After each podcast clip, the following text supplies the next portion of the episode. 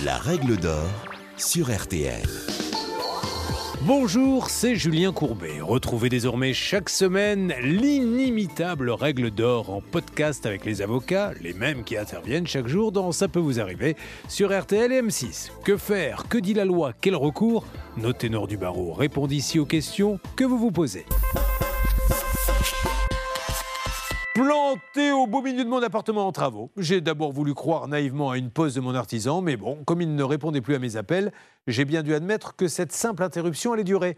J'ai bel et bien affaire à un abandon de chantier. Maître Sylvie Noakovic vous dit comment réagir. L'abandon de chantier est une interruption injustifiée et pour une durée anormalement longue des travaux.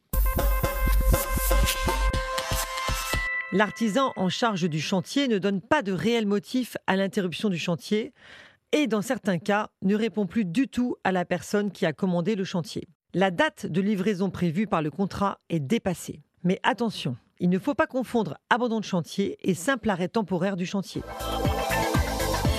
L'artisan en charge du chantier doit en principe livrer le chantier dans les 30 jours suivant la commande ou à une date qu'il aura communiquée avant le début des travaux sur le devis.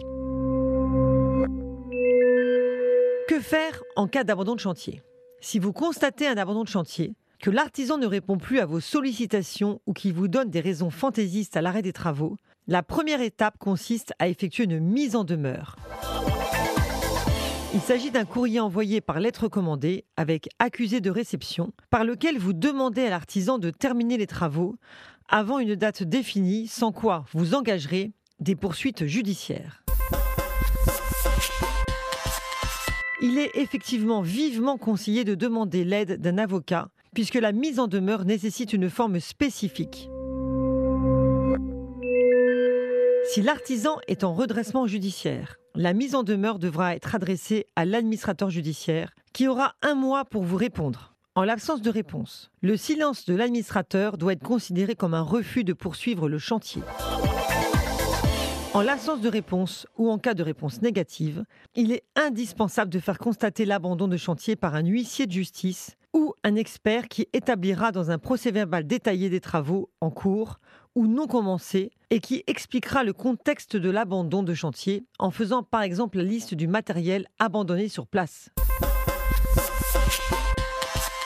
En cas d'échec de la mise en demeure, deux types de recours judiciaires s'offrent à vous. Vous pouvez faire un recours en référé en demandant au juge soit d'ordonner à l'artisan de terminer les travaux sous astreinte, soit de faire constater l'abandon de chantier afin de pouvoir demander à un autre artisan de terminer les travaux aux frais de l'artisan fautif.